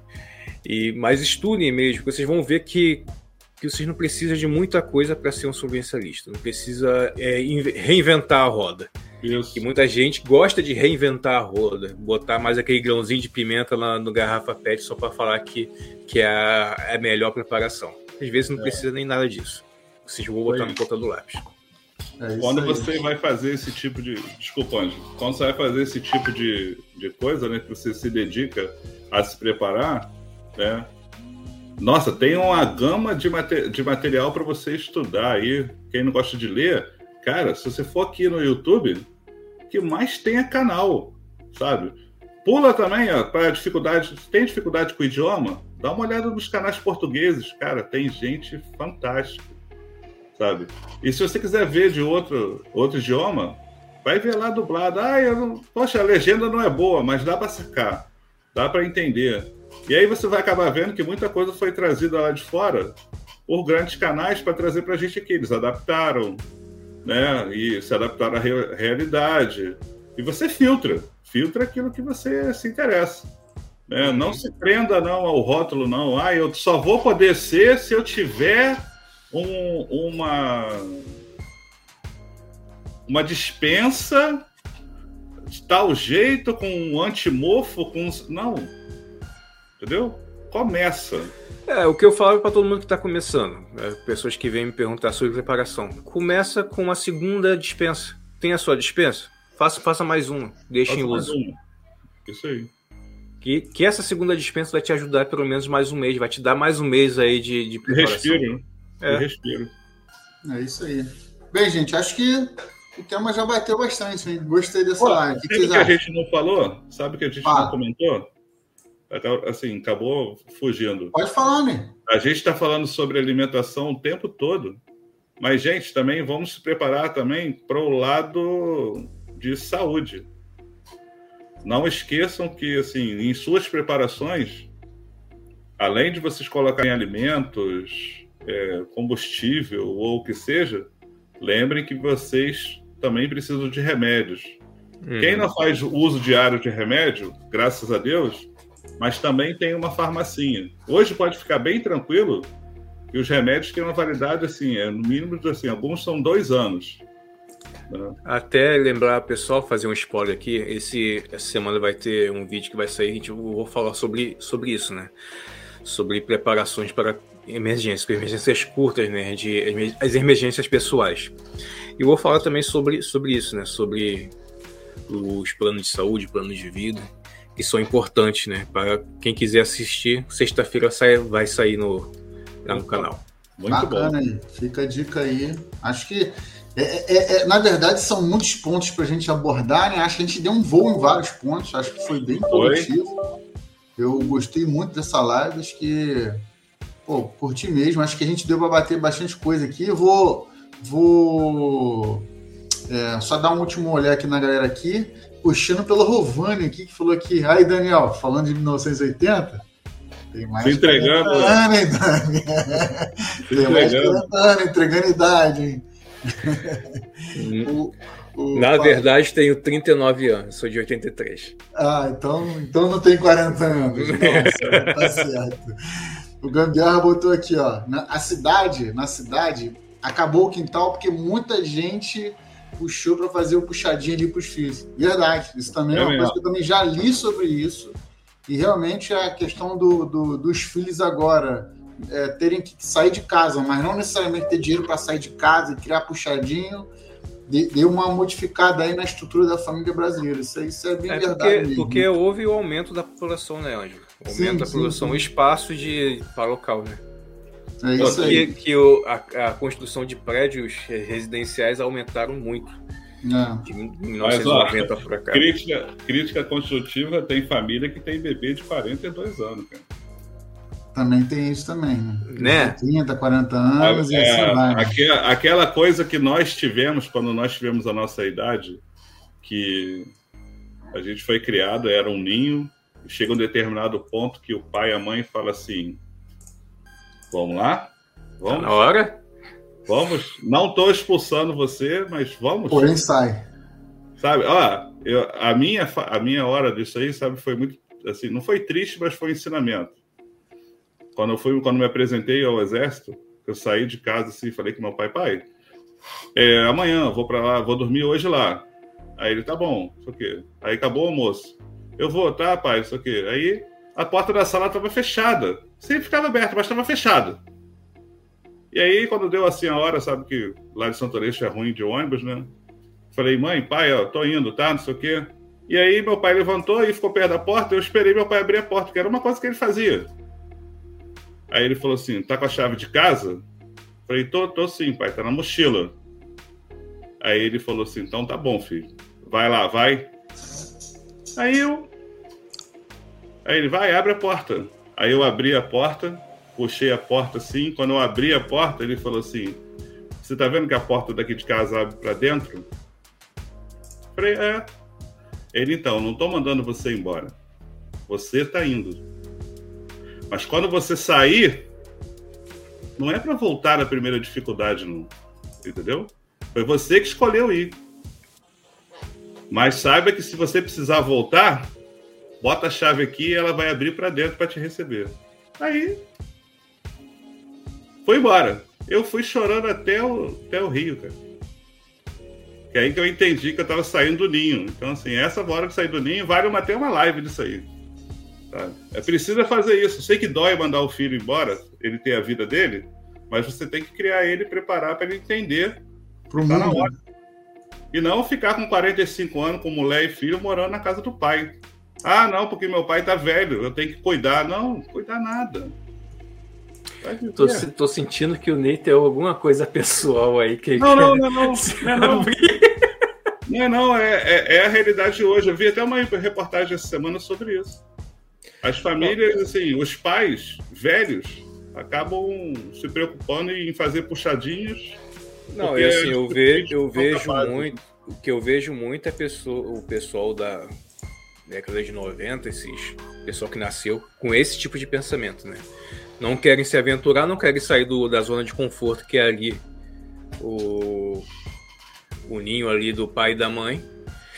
E por causa do, de não não ter coragem de sair para o mundo, né? Não ter coragem de buscar aí a zona, a zona do desconforto. É, talvez não tenha sido preparado, né? Para sair também. Bacana. É. Fugindo do tema, Ângelo. Desculpa aí. Não, não. Na verdade, eu estender agora para vocês aí. Queria que vocês dessem, mandassem um salve para a galera. Agradecer a todo mundo que nos aturou até agora. Dizer que agora o Bushcast aí tá de volta. Se vocês aí é, puderem já dar o like aí, até esqueci de pedir o like para a galera, o assunto foi tão legal que até esqueci, né? E Rovoni até botou aqui, ó, caiu um cisco no olho aqui. Não, caiu um olho no meu ele tá cisco. Ele tá procurando uma terapia, mas tudo Ele bem. falou que caiu um olho no meu cisco, viu aí? é, pois é. Mas eu quero agradecer a todo mundo que esteve presente, mandou suas perguntas. Hoje foi bem debatido aí. É um tema, assim, muito frequente, porque bate aí no nosso cotidiano. Vou abrir aqui pro Daniel aqui. Fala primeiro, Dani. Manda um salve aí, também deixa aí suas redes sociais aí para te acompanhar. A gente já sabe que tem um canal aí, já tem um vídeo agora para ser lançado sexta-feira sobre o tema, bacana pra caramba. Dá um salve aí na galera aí. Então é isso aí, pessoal. Agradecer a todos que participaram aí ativamente aí do, do chat e, e o pessoal também que não, que não participou do chat, mas ficou aí até agora aí com a gente assistindo. Para quem não me conhece, sou Daniel de Luca, eu apresento o canal Info Alpha, o antigo Subvencialismo Alpha. Já estamos aí desde 2015 aí produzindo vídeo para vocês. Para quem quiser me achar aí nas redes sociais, é só digitar lá eu Daniel De Luca que vocês vão me achar. Instagram, Facebook, Twitter, é, TikTok, OnlyFans e por aí vai. Eu ainda vou entrar nisso para procurar você, se você tá lá mesmo. E você, Nick? Já começa deixando isso aí, mandar um, mandar um salve para a galera aí, um até logo para a galera. Muito obrigado por ter estado Já seu OnlyFans também, né? Não, eu não tenho não, que aí vai falir o negócio. Apesar que deve ter coisa bizarra lá também, né? Anã, putada, deve ter lá. Então, assim, eu vou. Eu gosto muito de ter participado, gostei muito de ter participado né? E é muito importante passar essas informações a todos que compartilharam aí suas experiências, passaram as informações, Ione, Mac, Rovani, Gambiarra. Cara, é isso aí. Sempre que puder, participa, deixa suas opiniões, deixe comentários para ajudar a gente. Compartilhe essa live, tá? Porque vai estar disponível depois para o pessoal poder assistir. Quem quiser me seguir, né, eu não sou, eu não sou uma pessoa que tem tanta assim, rede social, mas me acham no Facebook, como Ney Fagundes, e no Instagram como Eu Ney Fagundes. É, copiei o Daniel aí, botei Eu Ney Fagundes. Muito obrigado aí, gente. É isso aí, galera. Queria agradecer a presença de todo mundo. Quem quiser me achar aí, é lá no, no Instagram, arroba Café com Mato, mas principalmente aí curta os projetos do Guerreiros, tá? Nós temos aí nossa página, o grupo de atividades, na qual vocês estão vendo aí, que é o Guerreiros Boscred. Temos também a nossa revista, a Guerreiros Outdoor também, onde é, mês passado lançou a Karina Oliane. Dani deve mostrar aí, ó. Lançar a, a, lançamos a Karina Oliane.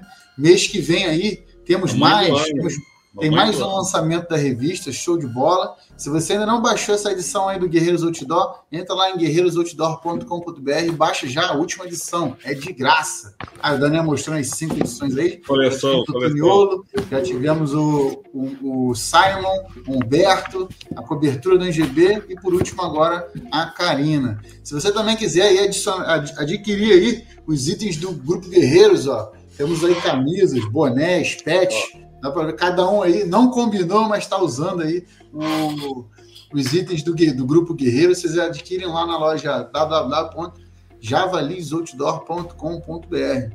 E não fiquem antenados nas nossas redes sociais. Se tiver alguma dúvida, é só entrar em contato com a gente. Quero agradecer vocês mais uma vez, deixar um abraço aí e obrigado por vocês são top, hein? Os últimos que ficaram aí são sempre top, top, porque esses vão fazer a diferença aí no mundo aí da sobrevivência e preparação. Para vocês Valeu, que ficaram, vai rolar um sorteio agora de um beijo para os três e beijo!